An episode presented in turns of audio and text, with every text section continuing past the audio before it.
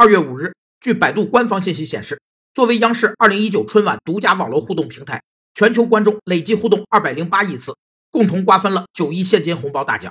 央视春晚让百度 App 的日活用户从一点六亿直冲上了三亿关口。将销售的目的隐藏于营销活动中，将产品的推广融入到一个消费者喜闻乐见的环境里，使他们在这个环境中了解并接受产品的营销手段，被称为借势营销。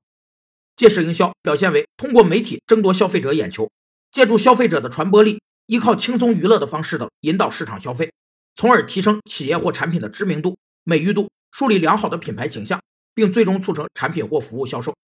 借势营销集新闻效应、广告效应、公共关系、形象传播、客户关系于一体，已成为企业营销活动当之无愧的首选策略。据称，百度成功承接了如潮水般涌来的用户。但各大应用商店却都纷纷出现宕机，其中苹果应用商店长达十二分钟不能访问。